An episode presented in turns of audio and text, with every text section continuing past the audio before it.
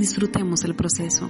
El camino contiene perlas y detalles significativos que solemos pasar por alto. No basta con llegar a la meta, con cumplir el sueño, con alcanzar la cúspide más alta.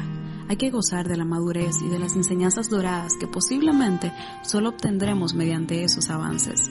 No esperes llegar al último capítulo de tu vida para luego desear haber disfrutado todos los anteriores. El camino trae lecciones que enriquecen nuestra vida y nos pulen el carácter en medio de la adversidad. Travesía que comienza desde donde estamos hacia donde queremos llegar, a veces la queremos evitar. Pero este proceso, este trayecto es la base que nos permite desarrollarnos. Abrazamos verdades, tomamos mejores decisiones y afrontamos nuestros más grandes miedos.